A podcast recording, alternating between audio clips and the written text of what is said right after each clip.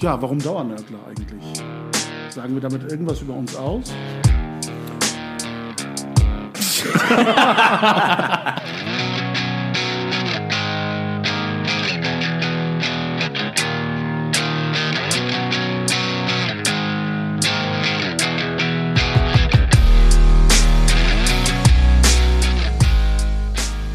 Herzlich willkommen zu einer neuen Episode der Dauernörgler. Wie immer an den Mikrofonen die bekannten Stimmen von Engin Karahan, Eren Güvercin und Murat Kaiman. Wir möchten uns heute äh, einigen aktuellen Themen widmen, die uns in der letzten Woche beschäftigt haben oder aufgefallen sind. Darunter, um es etwas allgemeiner zu formulieren, die Krisenkommunikation von muslimischen Organisationen in Deutschland, wenn es um öffentliche Themen äh, geht, die ein besonderes äh, Interesse wecken, eine besondere Aufmerksamkeit in der Debatte verursachen und wie die Organisation, also die muslimischen Dachverbände, damit umgehen, weil das ganz mitentscheidend ähm, das Image der Muslime in Deutschland prägt.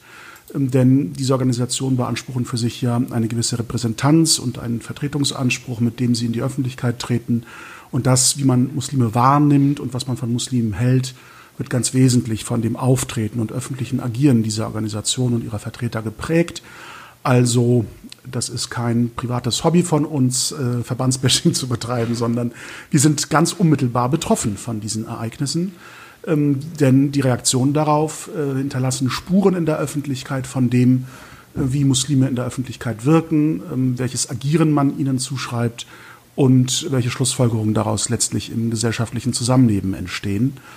Ganz aktuell ähm, gab es ein Ereignis in Berlin, das soll aber nicht das einzige Beispiel unseres heutigen Gesprächs sein, aber weil es eben die Emotionen so bewegt hat in der vergangenen Woche bis heute im Grunde in den sozialen Medien nachzuvollziehen, geht es um eine Moscheedurchsuchung durch die Berliner Polizei. Dazu hat, um den Sachverhalt kurz zusammenzufassen, die Generalstaatsanwaltschaft in Berlin folgenden ähm, Tweet am 21. Oktober abgesetzt. Drei Verdächtige sollen unberechtigt Corona-Soforthilfen beantragt und erhalten haben, in mindestens einem Fall auf das Konto einer Moschee in Kreuzberg. Wir durchsuchen sechs Örtlichkeiten, darunter die Moschee. Die Schadenssumme liegt bei knapp 70.000 Euro. Weitere Infos später. Zitat Ende. Zu diesen weiteren Infos gehört, dass es sich bei der Moschee um die Mevlana-Moschee in Berlin handelt, zugehörig ähm, dem Mili-Görisch-Verband, also der Islamischen Gemeinschaft Milligörisch IGMG in Deutschland. Und ähm, die Weiterungen, die diese Durchsuchungsmaßnahme hatte, die Wellen, die sie geschlagen hat hier im äh, nationalen Diskurs und in den internationalen Implikationen. Denn, oh Wunder, es haben sich auch ausländische Stimmen zu dem Thema gemeldet. Und über all das wollen wir heute diskutieren. Wie habt ihr das Ereignis und die Reaktionen darauf wahrgenommen? Ähm, ja, also was ich habe das halt auch äh, an dem Tag äh, über die äh, über Twitter und die, die Pressemitteilung der Generalstaatsanwaltschaft ähm, äh, erfahren und dann halt natürlich, ähm, ja, einige äh, Presseorgane hatten darüber berichtet. Ähm, was mir ähm, als erstes so aufgefallen ist, dass ähm, bestimmte Fakten ähm, auch falsch wiedergegeben wurden. Also ähm, äh, gerade auf muslimischer Seite gab es ähm, reflexhaft gerade äh, seitens äh, Vertreter oder Funktionäre des Miligörisch-Verbands ähm, eine gewisse Empörung ähm, und äh, aber auch die Wiedergabe falscher Fakten. Also wir reden ja darüber, dass sechs Objekte von insgesamt 150 Polizisten durchsucht wurden. Das sind ja erstmal die Fakten. Und nicht nur die Moschee wurde besucht, sondern auch äh, zwei ähm, äh, Gewerbetreibende und, und deren äh, Wohnungen oder Läden wurden besuch, äh, durchsucht. Also das, ähm, da in, in, dem, in dem Kontext gab es Durchsuchungen nicht nur in der Moschee, sondern bei verschiedenen Leuten. Ähm, das ist erstmal der eine Punkt. Und der zweite Punkt ist, ähm, dass auch äh, seitens von äh, Funktionären dieses Verbands ähm, auf, äh, in den sozialen Medien halt die Information weiter verbreitet wurde, dass 150 Polizisten nur die Moschee durchsucht hätten.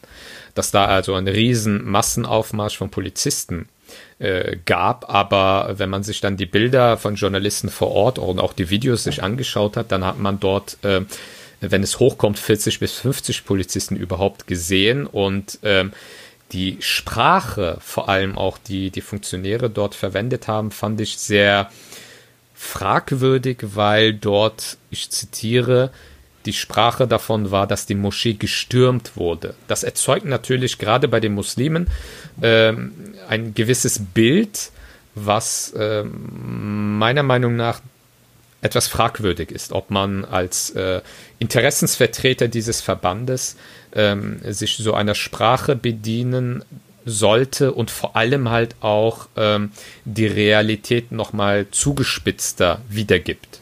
Ähm, das ist ein Punkt und man hat dann halt in den Tagen, in den darauffolgenden Tagen immer äh, dann auch gespürt, dass auf Social Media äh, die Stimmung immer mehr äh, negativer wurde, dass immer mehr Menschen aus der muslimischen Community ähm, verständlicherweise sich darüber empört haben, weil sie eben äh, die, diese, diese durch die Sprache, die diese Funktionäre gewählt haben, Moscheestürmung und äh, zum Beispiel der Moscheevorsitzende Idris Karaman heißt er, glaube ich, ist sowohl Kahraman, Idris Kahraman, der ist sowohl der Imam als auch der Vorsitzende dieser Gemeinde und er hatte zum Beispiel bei Terete Haber, ähm, das hat er auch selber auf Social Media gepostet, vor den Kameras des türkischen Staatsfernsehens Terete, äh, auch äh, auf einmal davon gesprochen, dass hunderte Polizisten die Moschee gestürmt hätten. Also, also statt bei den Fakten zu bleiben, hat man die Situation noch weiter zugespitzt, sowohl sprachlich als auch durch die Wiedergabe von falschen Fakten, dass da natürlich eine Empörung in der muslimischen Community insgesamt äh, äh, da, äh, zu, zu einer Empörung geführt hat. Und ähm, das fand das das ist äh, ein Punkt, was mir wirklich aufgefallen ist, ähm, was ich auch äh, ja sehr fragwürdig halte, weil äh, ich hätte die Kritik äh, verstehe, hätte, hätte ich vollkommen Verständnis gehabt, wenn man kritisiert hätte, da, äh, wenn man lediglich äh, äh, kritisiert hätte, dass die Polizei unsensibel umgegangen ist, dass zum Beispiel der Gebetsraum, so die Augenzeugenberichte, dass der Gebetsraum mit Schuhen betreten wurde, dass man da überhaupt nicht sensibel vorgegangen ist ähm, das zu kritisieren und äh, das auch äh, bei der Polizei und bei den äh, Sicherheitsorganen das auch zur Sprache zu bringen und das auch öffentlich zu problematisieren, finde ich vollkommen berechtigt. Jenseits des Vorwurfs, äh, ob jetzt nun ein Betrug sich bestätigen, dieser Vorwurf des Betrugs sich im späteren Verlauf bestätigen sollte oder nicht. Ähm, aber auch wenn wir man einen Durchsuchungsbefehl hat, muss man, glaube ich, äh, gerade als Polizei die, die nötige Sensibilität an den Tag legen, wenn es sich bei der Räumlichkeit, die man durchsucht, um eine Gebetsstätte sich handelt. Ähm, das ist eine vollkommen legitime Kritik, die man auch ganz klar auch so äußern muss. Aber wenn ich dann als Interessensvertreter, als Funktionär dieses Verbandes, der nun mal von dieser Durchsuchung betroffen ist, die, äh, den Sachverhalt falsch wiedergebe oder den Sachverhalt extrem zugespitzt, auch in sprachlicher Form, äh, über die sozialen Medien auch in die eigene Community hinein kommuniziere, äh, dann äh, frage ich mich, ob die Art und Weise des Umgangs mit diesem Sachverhalt durch diese Funktionäre äh, überhaupt verantwortungsvoll genug ist. Also ich finde das sehr gefährlich in der momentanen Stimmungslage, so auch noch äh, selber äh, Öl ins Feuer zu gießen. Und ähm, das hat auch seine äh, Folgen gehabt. Zum Beispiel kam dann eine äh, Karikatur in Umlauf auf Social Media, was wiederum auch Idris Kahraman, der Vorsitzende dieser Gemeinde, auch selber auf seinen Facebook-Account geteilt hat, wo man einen äh, Polizisten sieht mit gezückter Waffe in einer Moschee mit seinen äh, äh, ja, Schuhen hineinstampfend und hinterlässt jeweils äh, äh, Hakenkreuze als Fußspuren, als Fußabdrücke.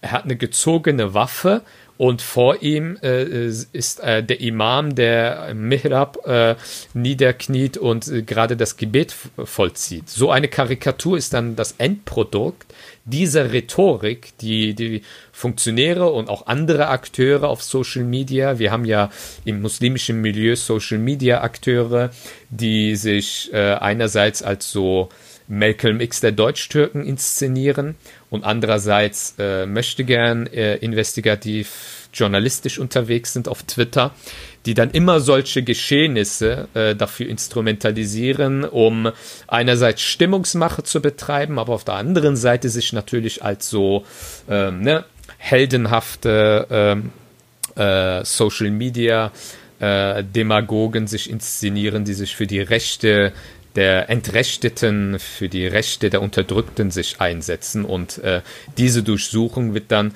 ähm, heruntergebrochen als ein klar islamfeindlich motivierter Schritt des deutschen Staates, um die Muslime einzuschüchtern.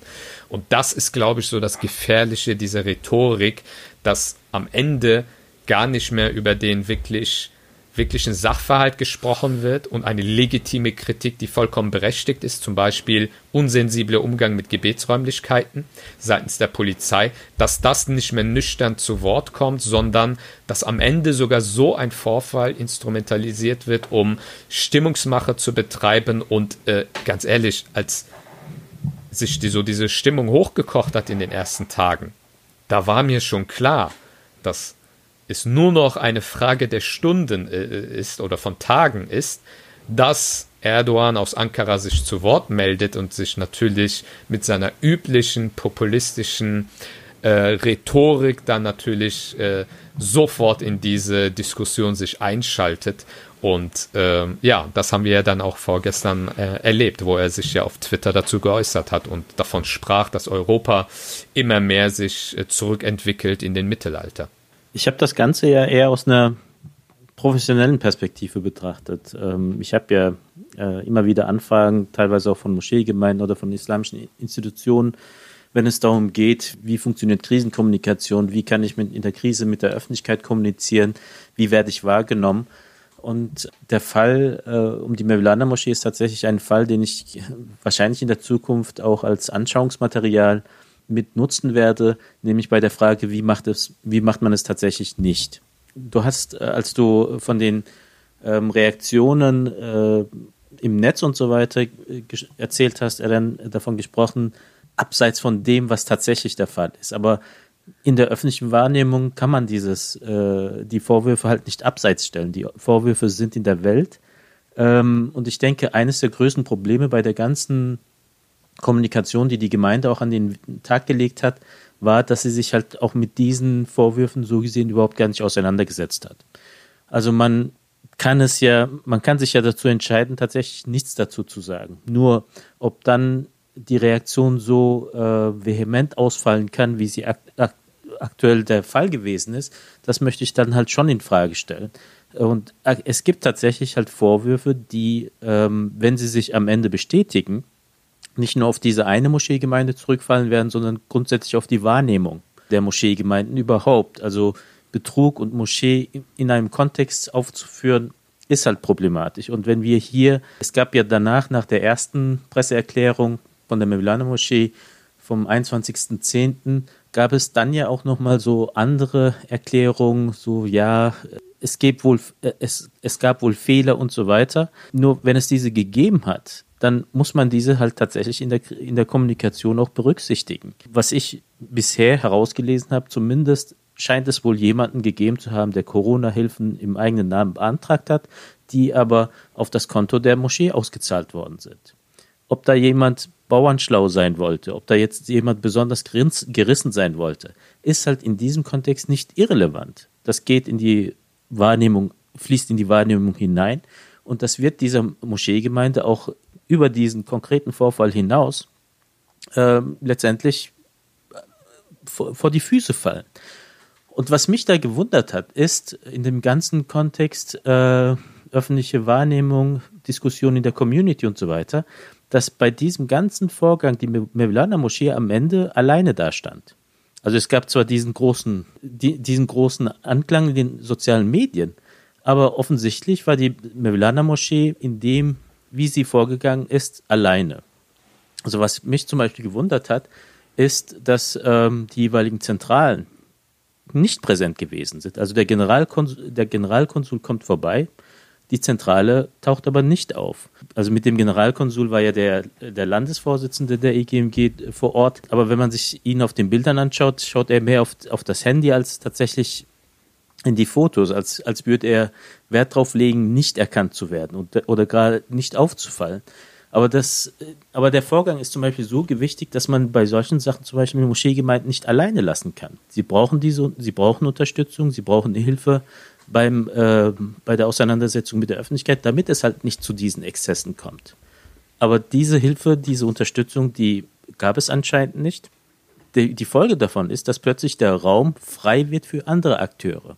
Wenn du als Zentralverband in so einem Kontext nicht die Federführung übernimmst, letztendlich auch die Gemeinde bei der, äh, bei der Kommunikation unterstützt, darfst du dich nicht wundern, wenn dann plötzlich äh, türkische Minister mit auf dem Teppich stehen, die dann tatsächlich die Federführung übernehmen und dann äh, den gesamten Diskurs auch äh, bestimmen und auch meiner Meinung nach missbrauchen, um ihr Verständnis von Islamophobia, wie, wie sie es ja nennen, ein wirklich völlig unmöglicher Wort im deutschen Kontext, aber selbst das kapieren die nicht, um, um, die, um diesen Vorfall dann in ihrem, im Rahmen ihrer politischen Agenda äh, zu missbrauchen, die eigentlich nur darauf, darauf hinausläuft, den Muslimen hier, den Türkstämmigen hier zu sagen, die hassen euch alle, nur wir sind eure Freunde.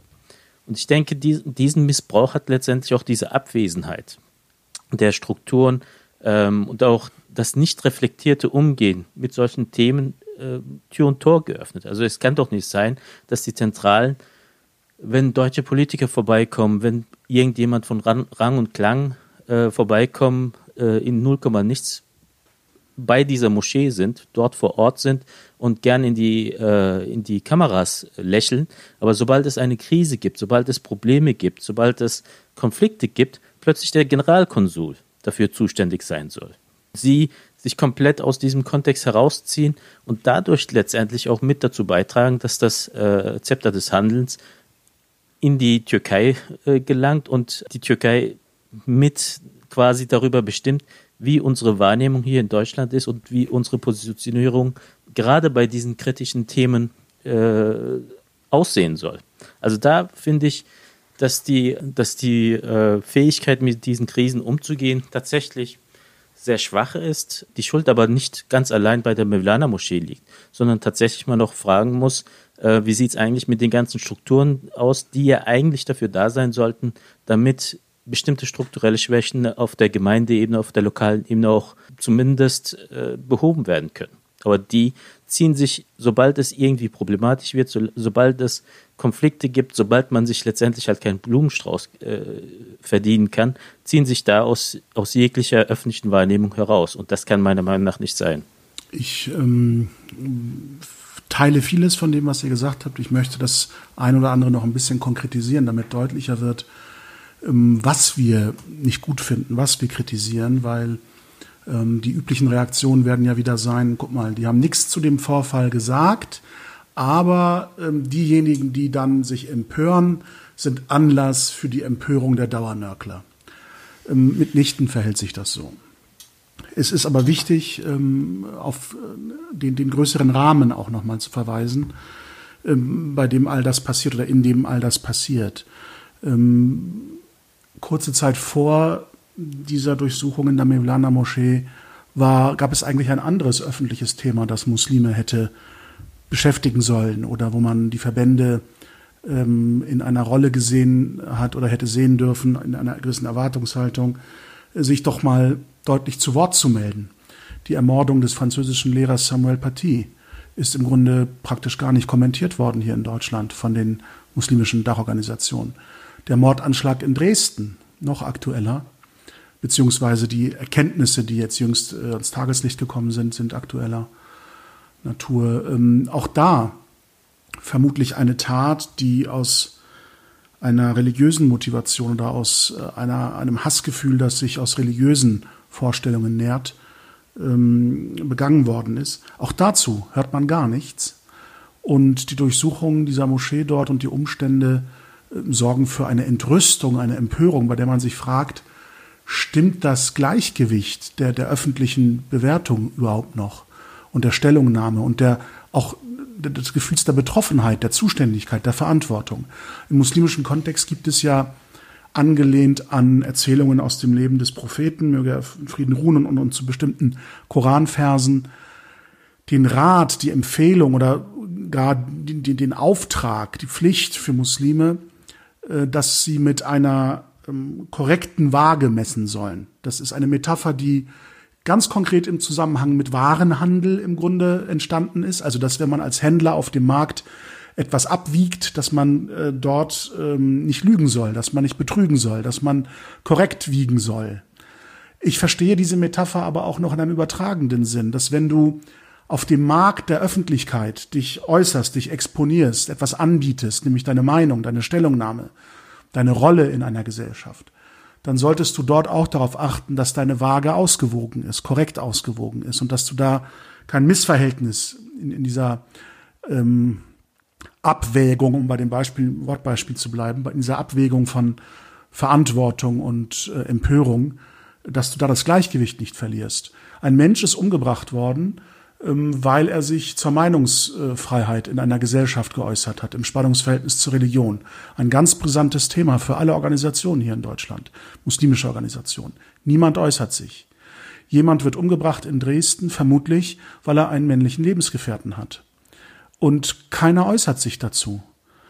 Und ähm, dieses Schweigen wird natürlich bewertet. Und erst recht wird das Schweigen bewertet, wenn du dann dich im Grunde aus allen Kanonen feuernd zu einer solchen Geschichte wie in Berlin äußerst. Und wozu äußerst du dich? Du echauffierst dich über Unverhältnismäßigkeit. Ich will jetzt nicht in die juristischen Details der Verhältnismäßigkeitsabwägung bei Durchsuchungen äh, eingehen. Das ist hier kein äh, Jura-Podcast. Aber du kannst nicht nur, wie es ja in diesen Postings passiert ist, sagen, mein Gott, es geht doch nur um 70.000 Euro ähm, und diese 150 Mann Personal, die man da einsetzt, das ist doch völlig unverhältnismäßig. Dann stellst du es auch noch falsch dar und, und, und äh, erzeugst ein Bild, als ob 150 Beamte einen Gebetsraum erstürmen, also dort Widerstand geleistet wird, der dann überwunden wird durch diesen Ansturm. Also eine völlige Entgleisung der öffentlichen Sprache, vermischt mit Unwahrheiten, und ich bin es in meiner früheren Funktion innerhalb dieser Organisation nicht müde geworden zu betonen, dass Glaubwürdigkeit, also der Umgang mit Wahrheit, die stärkste Währung einer Religionsgemeinschaft ist. Das ist das Einzige, worum du dich kümmern musst als Religionsgemeinschaft. Wahrheit. Deine religiöse Wahrheit im Innenverhältnis zu deinen Angehörigen, Glaubensangehörigen und die weltliche Wahrheit im Umgang mit Öffentlichkeit. Wenn du da Versäumnisse, Fehler machst, dann ähm, bewirken diese immense Schäden für dein Ansehen und für deine Glaubwürdigkeit. Es geht um Glauben, nicht Wissen in einer Religionsgemeinschaft. Und ob etwas buchstäblich glaubwürdig ist, hat immer etwas damit zu tun, wie glaubhaft sich die Vertreter in der Öffentlichkeit verhalten.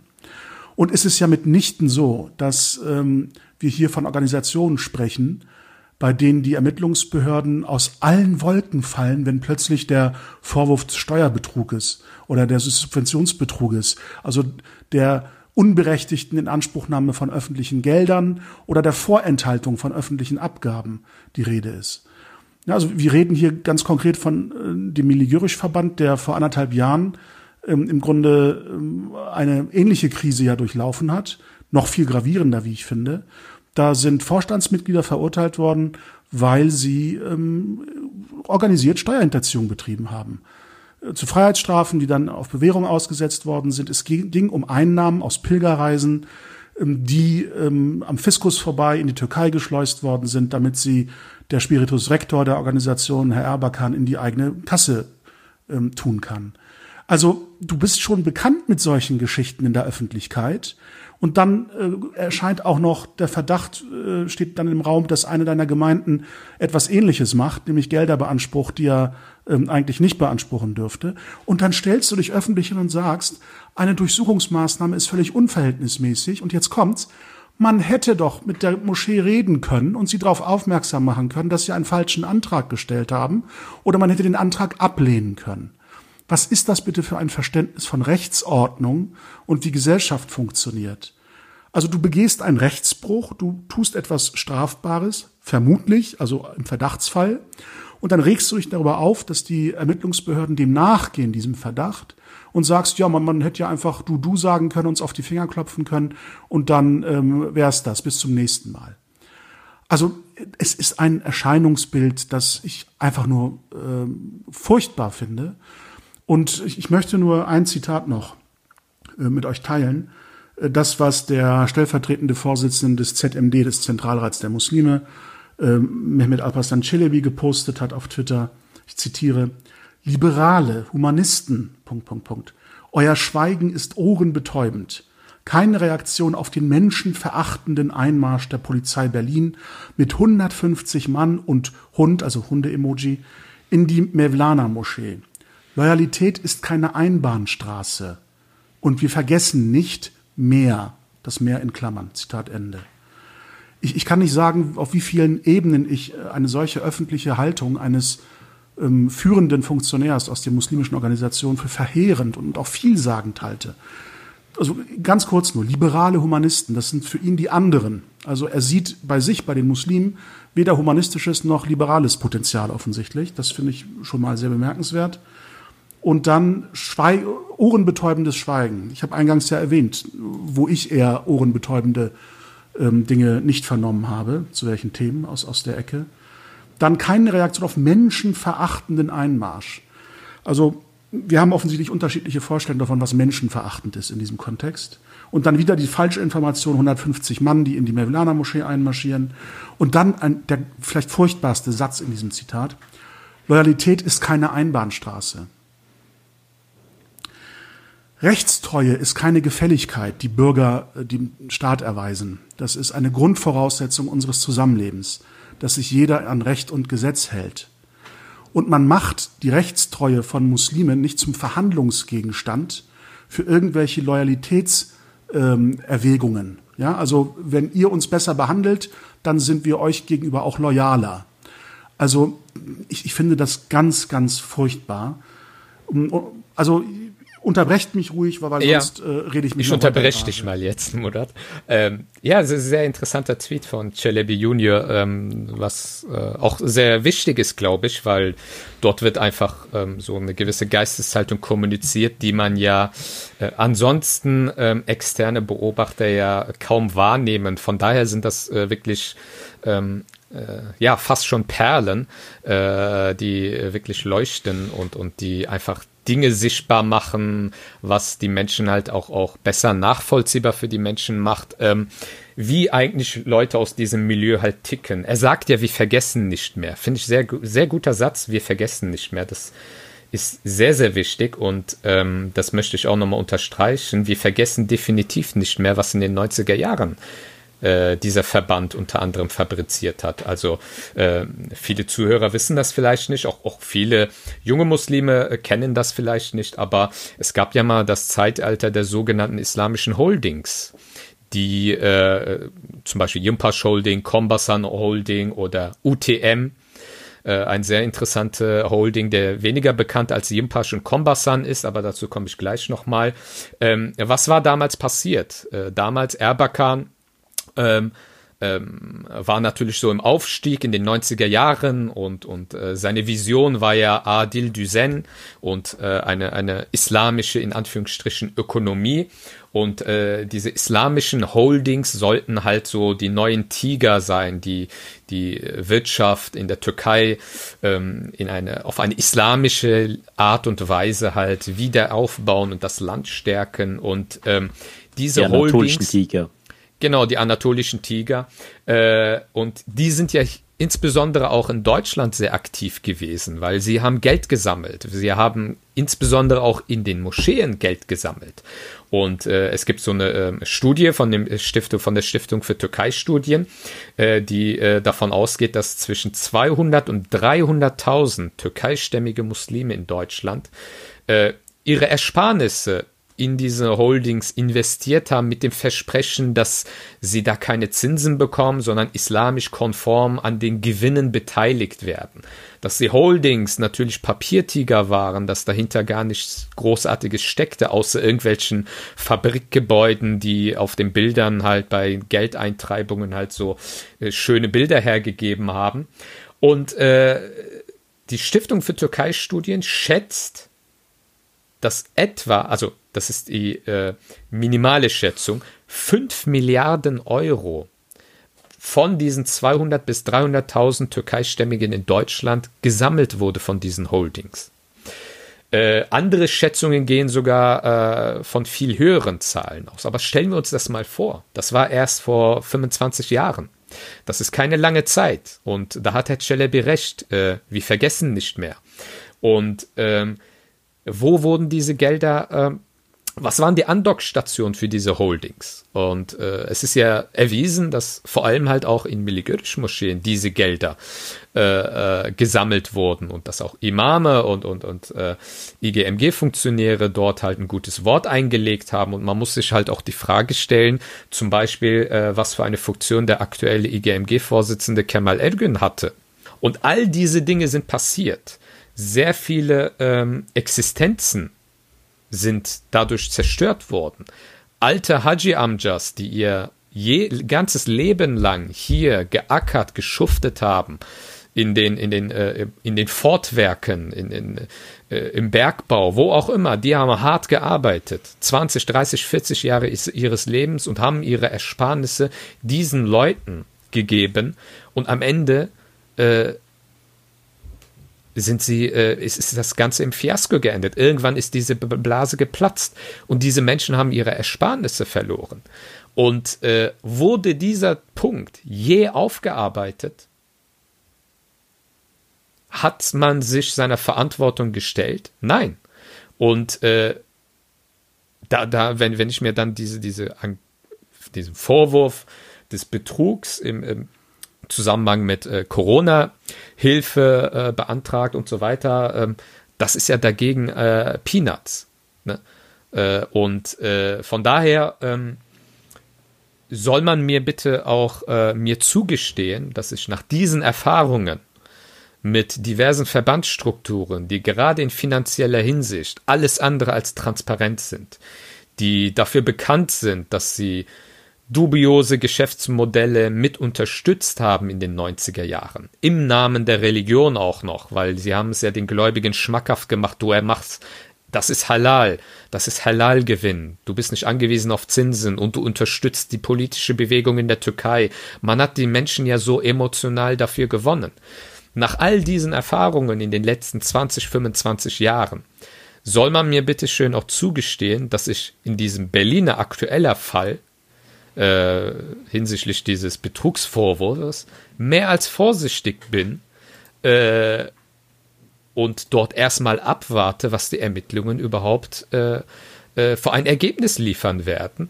Und aber nichtdestotrotz ist es äh, auch um, jenseits dieser Frage, ob dieser Betrug sich bestätigen sollte oder nicht, die Art und Weise, wie die Polizei vorgegangen ist, ist vollkommen unsensibel. Und äh, da erwarte ich von der Polizei einen respektvollen Umgang mit der Moschee als Gebetsraum. Das ist kein Raum eines Verbandes XY oder was auch immer, sondern das ist eine Gebetsstätte, wo alle Muslime hinkommen und täglich fünfmal ihre Gebete verrichten. Und äh, da muss die Polizei respektvoll damit umgehen, aber gegenüber dieser übertriebenen und harten Rhetorik und diese falsche Wiedergabe der Fakten durch Verbandsfunktionäre bin ich sehr, sehr skeptisch. Und wenn Sie dann äh, sich darüber beklagen, dass Sie zu wenig Solidarität, äh, äh, äh, zu, zu, wenig, zu wenig Solidarität erfahren, dann bitte schön stellt euch mal die Frage, warum sich auch die anderen muslimischen Verbände sich dazu gar nicht geäußert haben, jenseits von anderen Solidarität. Also man ist irgendwie ziemlich ähm, alleine auf weiter Flur und da gibt es ein Glaubwürdigkeitsproblem. Und für dieses Glaubwürdigkeitsproblem gibt es so viele Gründe in den letzten Jahren. Murat hat einige Punkte genannt. So viele Dinge allein in den letzten Wochen und Monaten sind passiert, wozu man geschwiegen hat.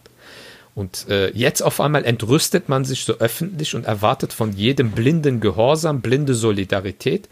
Nein, ich bin skeptisch bei diesen Leuten äh, und sie sollen erstmal ihre eigenen äh, Historie vergangener Betrugsfälle und dubioser Geschäftsmodelle bitteschön ehrlich und transparent aufarbeiten, auch aktuelle Funktionäre, die damit eine Rolle gespielt haben.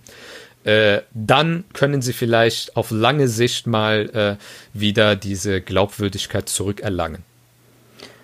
Mein Eindruck ist ja, dass diese besonders harsch, dass diese besonders harsche Reaktion und dann auch die Kombination immer und in jedem Fall mit dem Thema Islamfeindlichkeit oder wie es unsere türkischen Kollegen sagen würden, Islamophobia, ähm, dass dies auch eine Art von Selbstschutz mittlerweile darstellt. Und ähm, wo wir auch letztendlich, wenn, wenn uns die Auseinandersetzung mit Islamfeindlichkeit, mit antimuslimischem Rassismus in diesem Land wichtig ist, besonders sensibel darauf reagieren müssen.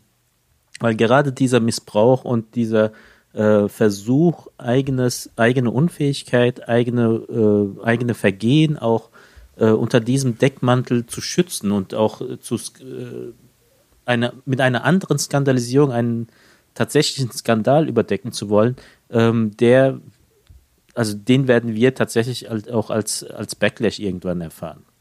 Und äh, da gibt es ja auch noch weitere auch Ereignisse, die wir in den letzten Tagen auch sehen.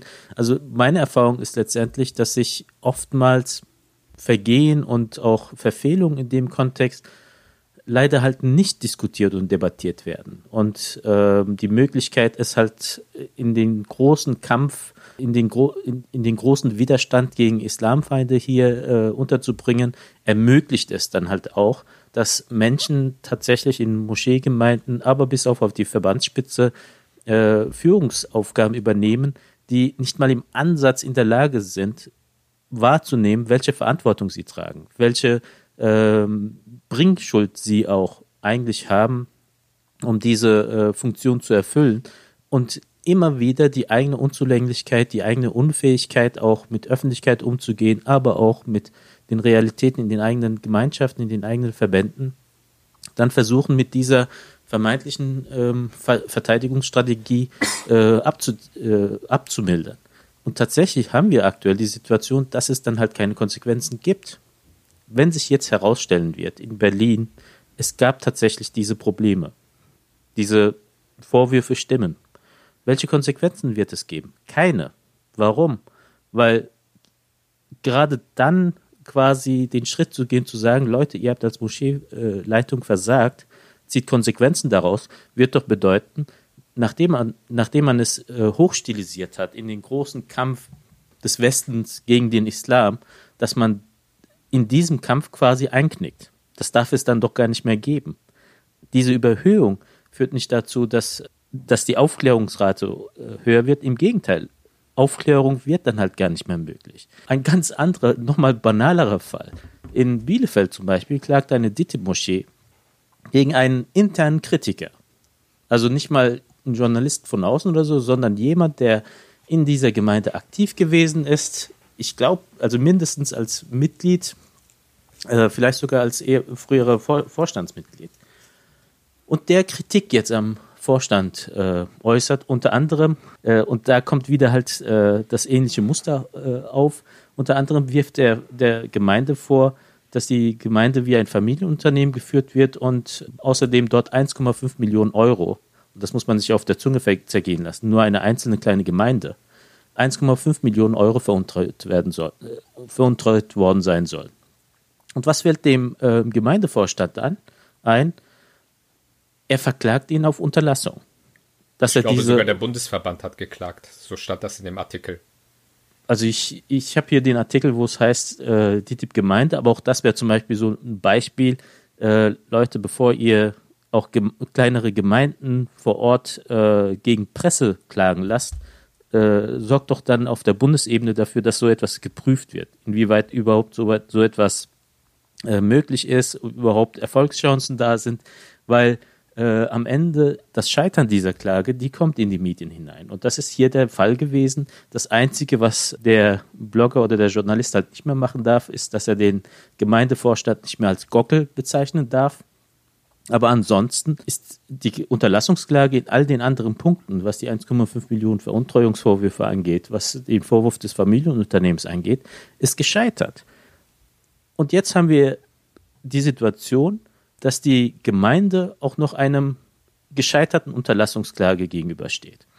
Und wer übernimmt jetzt dafür die Verantwortung? Ich werde es dir sagen, niemand.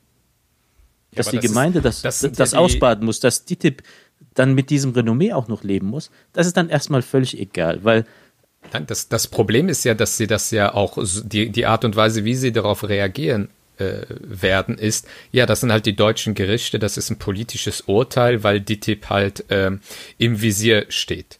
Und das ist ja immer, äh, egal bei welchen Problemen, um welche Fälle es geht, das ist ja immer diese Rhetorik. Und äh, das ist ja halt auch die Rhetorik von Ankara, die das nochmal zuspitzt, nochmal äh, und dann denkt man sich, Ankara würde einen hier in die Bresche springen und einen hier verteidigen.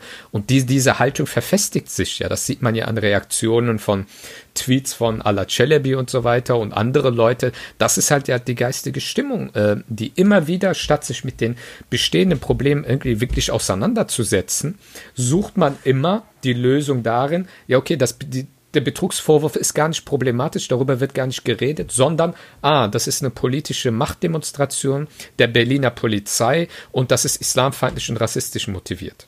Und äh, genauso gut auch bestimmte Gerichtsurteile, mit denen man da konfrontiert wird, sei es halt zum Beispiel das Urteil von Münster, wo es um die Religionsgemeinschaft Eigenschaft ging und so weiter. All diese Urteile, statt sich mit den Inhalten dieser Urteile mal wirklich tiefergehend auseinanderzusetzen, ist immer dieser Schutzreflex, ja, das ist ja eh ein politisches Urteil, weil wir als Verbände, wir als DITIB, wir als IGMG, wir stehen im Visier, das ist eine politische Entscheidung und egal was wir machen, wir werden ja nichts daran ändern können. Also bei uns liegt gar keine Schuld, sondern das ist eine politische Kampagne gegen uns Muslime, gegen uns Türken. Das weil du mit ja dieser weil du mit dieser Argumentation dann ja auch nichts ändern kannst, weil du, du, du lebst nur in einer Welt der völligen Ohnmacht, du bist allem ausgeliefert und alles, was mit dir passiert, ist eigentlich nur ein, eine Aktion der Außenwelt, die gegen dich gerichtet ist. Da kannst du natürlich, in, wenn du, wenn du dich immer mehr in so eine Welt zurückziehst, dann findest du natürlich auch bei dir nichts mehr, was man, was man verbessern kann. Es gibt keine internen Fehler, es gibt keine internen Probleme und selbst wenn es die gibt, dann werden die nur dahergeredet, wie von Kritikern wie von uns äh, zum Beispiel. Ähm, aber intern musst du dann halt nichts verändern. Und das Fatale ist, wenn sich diese Geisteshaltung festsetzt, dann wird sich tatsächlich auch nichts verbessern. Du wirst aus dieser Opferrolle, in die du dich hinein, hineindrängst, wirst du auch am Ende gar nicht herauskommen, weil es ja auch dazu führen wird, diese, ähm, das Problem, dass halt ke keine Verantwortung übernommen wird, dass diese Konsequenzenlosigkeit jeglichen Handels führt doch immer mehr dazu, dass gerade ähm, diejenigen ermuntert werden, die halt keine Lust darauf haben, rechtliche Vorgaben zu berücksichtigen, die keine Lust darauf haben, was äh, darauf zu achten, was das Finanzamt äh, zu sagen hat. Und das führt dazu, dass immer mehr Fälle sich in, deiner, in deinen Gemeinden häufen werden ähm, von Verstößen gegen den Rechtsrahmen und letztendlich die, die, auch wiederum die Fälle steigen werden, äh, wo, wo die Polizei bei dir vor der Tür steht. Und da sehe ich tatsächlich auch eine gewisse Verantwortungslosigkeit bei denjenigen, die letztendlich das Sagen in diesen Strukturen haben. Ich meine, das ist ja genau das äh, an, fataler Wirkung, was du zum Schluss gesagt hast. Es ist nicht nur fehlende Einsicht, die das Potenzial zur Verbesserung ähm, verunmöglicht, sondern es ist die Bestätigung einer Geisteshaltung, die nicht selten, manchmal in rudimentären Ansätzen, manchmal sehr ausgeprägt in unseren muslimischen Gemeinschaften vorhanden ist, nämlich die Vorstellung, dass du hier in einer dir feindselig gesinnten Gesellschaft lebst, einer antimuslimischen Gesellschaft lebst und deshalb dass auch so etwas wie Staatskasse, Staatsvermögen, Staatsgüter, äh, Werte äh, etwas ist, äh, wo, woran sich man eben bedienen kann, weil man kein, ähm, wie, es Herr Celebi so schön sagt, dass Loyalität eben keine Einbahnstraße ist und man nur rechtstreu und loyal, so verstehe ich das, ähm, sein kann oder bereit ist, das zu sein, wenn umgekehrt ähm, das, was man als Anfeindung erlebt, eben abnimmt. Also dass man sozusagen die eigene Rechtstreue, die eigene Loyalität zur Rechtsordnung und Gesellschaftsordnung zum Verhandlungsgut macht in den Konflikten, die man hier erlebt. Und weil Engin vorhin die Streitlust der Verbände nochmal erwähnt hat, äh, möchte ich das auch nochmal unterstreichen. Das vorhin Gesagte, nicht, dass man das zum Anlass nimmt, dann äh, jetzt über unseren Podcast zu prozessieren. Äh, die Verurteilung wegen Steuerhinterziehung betraf ähm, jetzt nicht aktuelle Funktionäre, die jetzt im Vorstand sitzen, sondern frühere Vorstandsmitglieder der IGMG, ich glaube aus den frühen 2000er Jahren. Und ähm, das Besondere war, dass es eben nicht nur ein Vorstand war, sondern dass es mindestens über zwei Amtsperioden und zwei unterschiedliche Vorstände hinweg dieses System der Steuerhinterziehung gepflegt worden ist. Das hat am Ende den Angeklagten im Grunde auch ähm, ein milderes Urteil beschert, weil das Gericht darauf hingewiesen hat, dass es, äh, dass man differenzieren muss zwischen einem Vorstand, der ein solches System der Steuerhinterziehung begründet, installiert in einem Verein oder einem Verband und einem Vorstand, ähm, der im Grunde hineinrutscht in diese Zustände, weil er, weil das Amt übernommen wird nach einer neuen Vorstandswahl. Also wie gesagt, es betrifft frühere Ereignisse, frühere Vorstandsmitglieder, nicht die aktuellen, damit ähm, dort ähm, den Herrschaften der Wind aus den Segeln genommen ist. Ähm, aber äh, dass das äh, Schwierige daran ist, dass ähm, die, diese fehlende Rechts oder dieses fehlende Rechtsbewusstsein, das fehlende Problembewusstsein ähm, eben überall zu finden ist. Ne? Also wenn du zum Beispiel andere Vorfälle siehst, vom Kleinen bis ins Große hinein, du hast den, äh, die Ereignisse in Bielefeld genannt, äh, etwas, was völlig untergegangen ist vor, glaube ich, knapp zwei Jahren, war ein ähm, Geschäftsmann aus der Nähe von Arnsberg, Birol war das, glaube ich, die Stadt, wo der ein Bauunternehmen hatte oder ein Dienstleistungsunternehmen für Bauleistungen. Und er hat dann wohl an Fenster- oder Fassadenarbeiten der DITIB Zentralmoschee in Köln teilgenommen und hat Aufträge bekommen. Und der ist verurteilt worden auch zu Steuerhinterziehung, glaube ich, ähm, wobei die hinterzogene Steuer auch über eine Million wohl betrug. 1,3 Millionen standen da wohl im Raum. Und da soll es eben einen Mittelsmann gegeben haben, der ihn dabei unterstützt hat über Scheinfirmenkonstruktionen, in denen Familienangehörige von diesem Geschäftsmann involviert waren, ähm, der dann ähm, eben Einnahmen aus Bauaufträgen nicht versteuert hat. Und wenn man dann diese Mittelsmann-Konstruktion Bau, sich Bauaufträge für die Zentralmoschee. Für die Zentralmoschee. Okay. Ja. Ähm, und ähm, diese Rechnungen sollen bezahlt worden sein. Der Mittelsmann soll diese Gelder auf andere Konten verschoben haben, sodass der Bauunternehmer dann ähm, auf seinen Betrugserfolg sozusagen wirtschaftlich nicht mehr zugreifen konnte, nicht mehr profitieren konnte davon. Nur für mich stellt sich die Frage, wenn es solche Mittelsmann-Konstruktionen gibt, wenn Rechnungen bezahlt worden sind, die dann sozusagen ähm, Grundlage für eine Steuerhinterziehung waren, also Einnahmen generiert worden sein sollen, dann korrespondiert das ja mit Ausgaben auf Seiten des DT-Bundesverbandes als Träger dieses Baus, dieses Bauunternehmens. Und dann stellt sich mir die Frage, ist denn für jede Rechnung auch eine Leistung erbracht worden? Oder hat dieser Geschäftsmann möglicherweise Rechnungen geschrieben, für die er gar nicht gearbeitet hat? die ihm einfach so bezahlt worden sind. War, war das also, auch nicht man, die Konstellation, dass tatsächlich ja, die Rechnung für Scheinrechnungen, Scheinfirmen sollen davon betroffen für nicht erbrachte Leistungen? Ja. Ich formuliere das vorsichtig, ich stelle diese Fragen, ich behaupte das nicht, aber äh, das sind Geschichten, die mir in der Seele wehtun. Wenn muslimische Organisationen, wenn Muslime, die einen Vertretungsanspruch haben, die den, dem eigenen Anspruch nach Großverbänden vorsitzen, wenn die in einem Atemzug mit solchen Ereignissen genannt werden, wenn auch nur der Hauch eines Schattens, eines Verdachtes auf sie fällt, mm, das tut mir in der Seele weh. Denn ich möchte nicht, dass Moscheen, Muslime mit so etwas assoziiert werden. Aber diese Leute, die das machen, haben offensichtlich in dieser Hinsicht überhaupt keine Skrupel.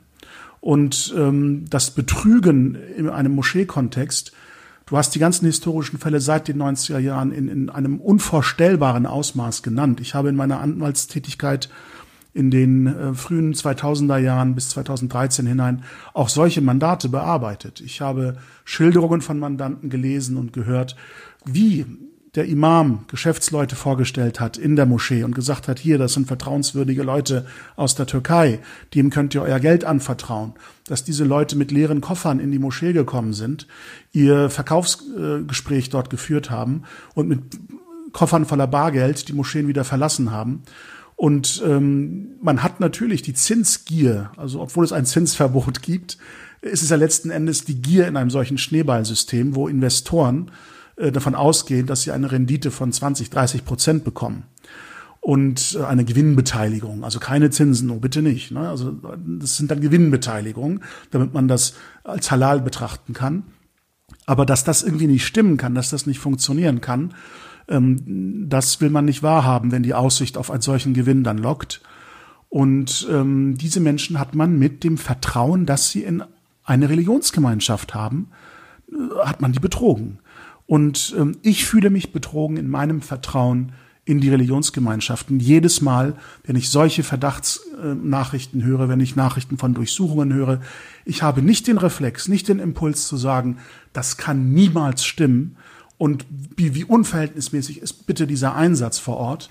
Ich habe eher immer den Reflex, nicht schon wieder. Also ich, ich habe immer den Verdacht, äh, der Vorwurf ist wahrscheinlich eher zutreffend als nicht zutreffend. Und das, das ist, und, und, und das, ja, alleine die Glaubwürdigkeit von Personen und ihren Aussagen. Da haben wir ja noch ein schönes Beispiel.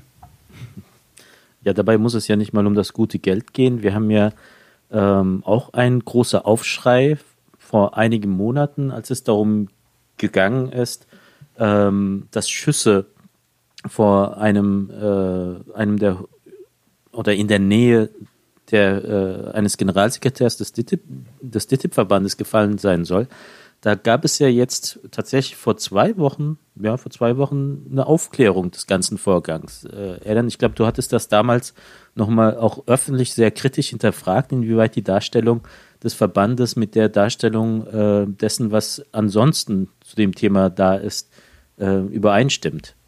Äh, ja, also es, äh, um kurz den Kontext mal nochmal in Erinnerung zu rufen, das ist schon einige Monate her, nach dem äh, Anschlag in Hanau ähm, waren natürlich auch äh, Vertreter der muslimischen Verbände vor Ort. Es gab ja Demonstrationen, die Todesgebete ähm, und so weiter. Da äh, war in dem Kontext war halt auch ähm, Abdurrahman Atasoy, Generalsekretär des DITIB-Bundesverbandes in ähm, Hanau und ähm, er stammt eigentlich aus dieser Region. Er lebt natürlich in Köln, weil Heilbronn. Ja, aber er war in Hanau bei diesen mhm. Gedenkveranstaltungen, aber er stammt aus der Region, äh, genauer aus Heilbronn, äh, aber er lebt natürlich in Köln, aber ähm, da er in Hanau war bei dieser Gedenkveranstaltung. Ähm, Familienmitglieder von ihm wohnen noch in Heilbronn und ähm, im Anschluss an die Gedenkveranstaltung ist er dann nach Heilbronn gefahren und äh, äh, da gab es halt äh, dann am äh, nächsten Tag die äh, erstens, erst, erst hatte er sich halt persönlich über Social Media gemeldet, dass es da äh, in der Nähe des Hauses seines Bruders oder seines, äh, also seine Geschwister zumindest, ähm, Schüsse gefallen sein sollen. Und äh, die DITIB, der DITIB-Bundesverband hatte dann halt auch eine Pressemitteilung ähm, äh, veröffentlicht, äh, wo es dann hieß, ähm, äh, dass als Atasoy sein Auto geparkt hatte, sind Schüsse gefallen. Das war die Darstellung des DITIB-Bundesverbandes. Die Polizei ähm, hatte äh, da natürlich Ermittlungen aufgenommen und so weiter. Und äh, das ist natürlich schon einige Monate her. Viele haben das natürlich vergessen. Auf Social Media wurde das ja auch äh, durch äh, die üblich verdächtigen, äh, möchtegern investigativen Journalisten, die äh, nebenher auch als Medienberater für die Verbände tätig sind, ähm, das natürlich ausgeschachtet auf Social Media ähm, äh, und die Situation so dargestellt, äh, wie sie im Nachhinein jetzt, was die Ermittlungen ergeben haben, nicht so waren. Denn die, äh, ich lese das mal kurz vor, dann äh, ist das noch konkreter. Ähm, die Vorkommnisse am 23. Februar versetzten Türk türkischstämmige und muslimische Heilbronner in Aufruhr. Befeuert wurde die Aufregung durch einen Facebook-Beitrag Atasoys und einer Pressemitteilung des DITIB-Dachverbands. Darin hieß es unter anderem, jetzt wird die Pressemitteilung des DITIB-Bundesverbands von damals zitiert, als Atasoy sein Auto parkte, fielen fünf bis sechs Schüsse in unmittelbarer Nähe.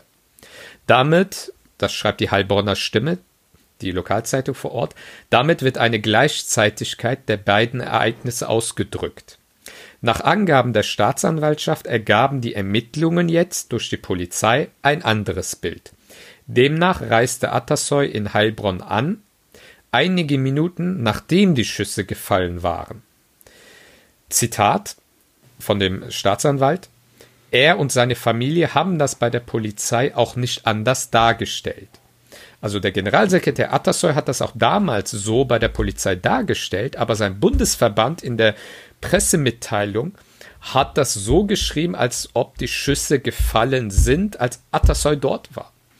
Äh, und die Heilbronner Stimme, jetzt nachdem die Ermittlungen nun äh, eingestellt worden sind und Klarheit herrscht, hat die Heilbronner Stimme natürlich beim DITIB-Bundesverband angefragt warum dieser Sachverhalt denn in der Pressemitteilung anders angegeben wurde oder anders erzählt wurde, als der eigene Generalsekretär das dargestellt hat.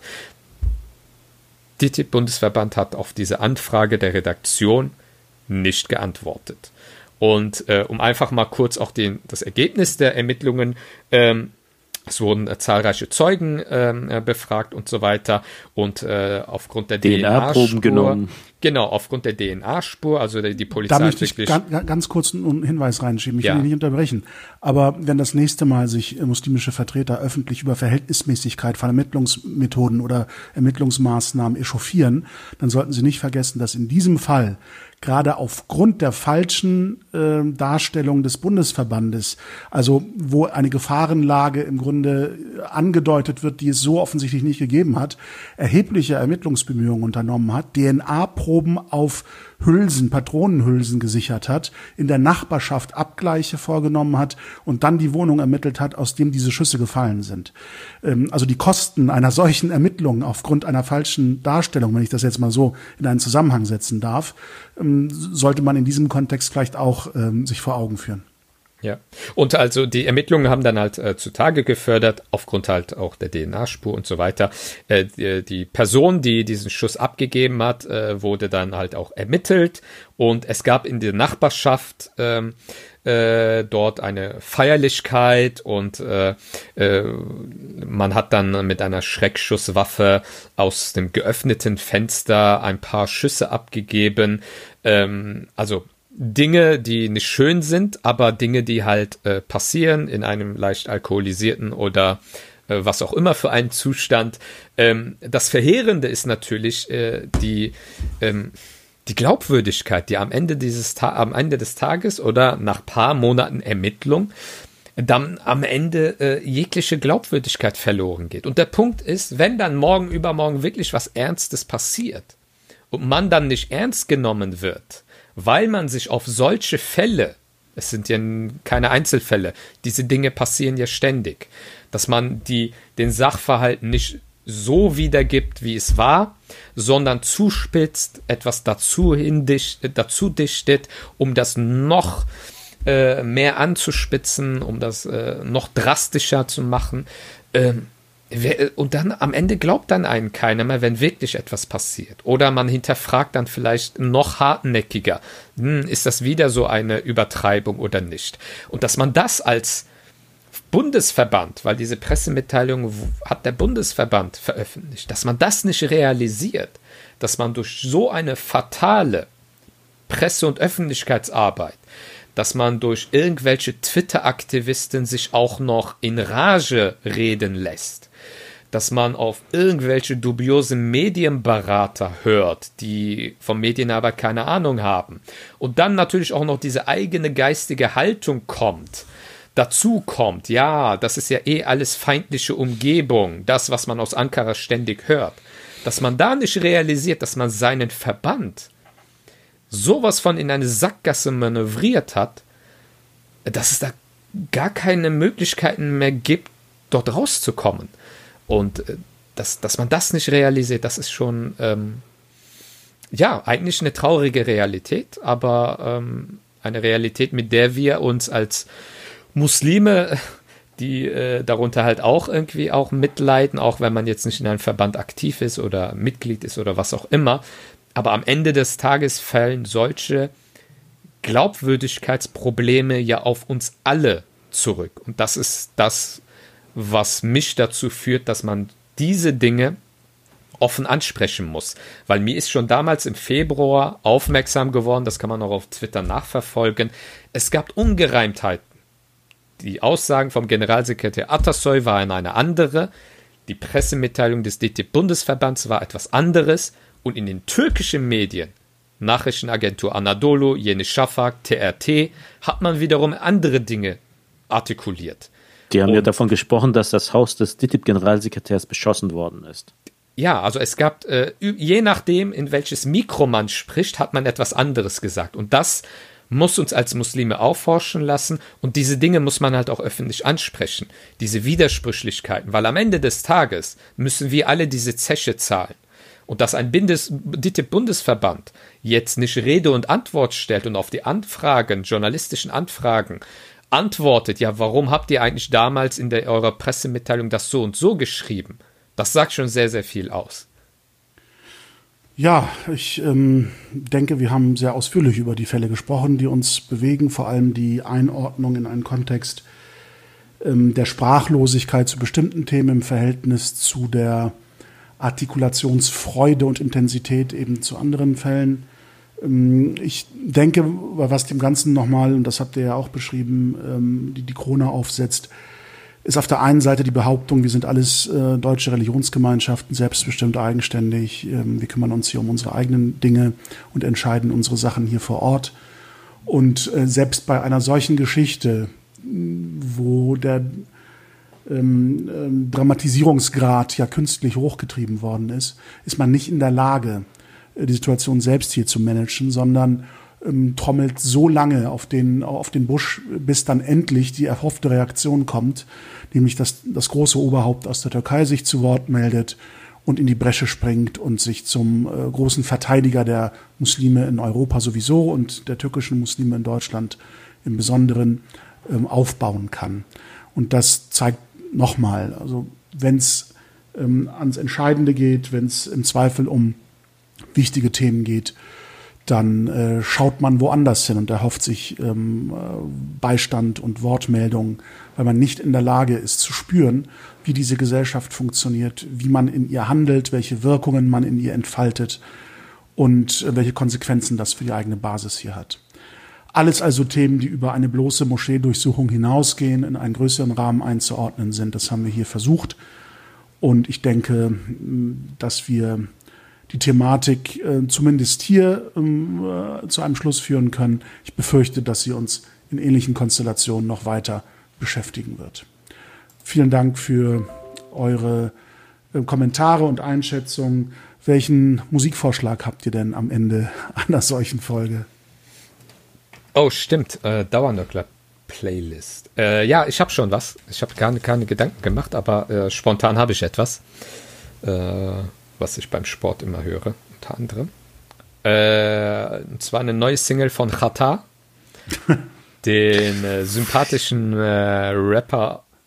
Den ist das Gold eigentlich schon wieder aufgetaucht? Das Gold, das ist ein Mysterium. Der sympathische Rapper aus Bonn äh, und zwar seine Single Gib kein Hand. Und Engin, hast du schon was? Ja, ähm, ich bin etwas unschlüssig, äh, ob ich ins Türkische gleiten soll oder äh, in einer anderen Sprache. Oder, doch, ich nehme das Türkische. Ich höre hör aktuell ein Stück von äh, Zeynep Bakshi Karata sehr gern. Ähm, vielleicht können wir das auch nach unserer Folge gegenüber uns, einigen unseren Freunden auch äh, ins Feld führen. Niye çattın kaşlarını heißt dieses Stück. Ähm, frei übersetzt, äh, wieso schaust du mich so böse an? ähm, du ahnst schon meinen Musikvorschlag, glaube ich. Dann mach mal. Also ich habe mich für einen äh, Song entschieden, der sowohl im Songtitel, in den Lyrics und auch im Bandnamen im Grunde gebündelt meine Emotionen zu diesem Thema ausdrückt. Von der Band No Doubt, äh, der Titel Don't Speak und da insbesondere die Lyrics. Don't, uh, so please stop explaining, don't tell me cause it hurts. Sehr gut. Guter Mix. Alles klar. Vielen Dank ähm, euch beiden und natürlich allen unseren Zuhörerinnen und Zuhörern für ihre Geduld und das Interesse. Und bis zum nächsten Mal. Auf Wiederhören. Assalamu alaikum. Ciao und bis zum nächsten Mal.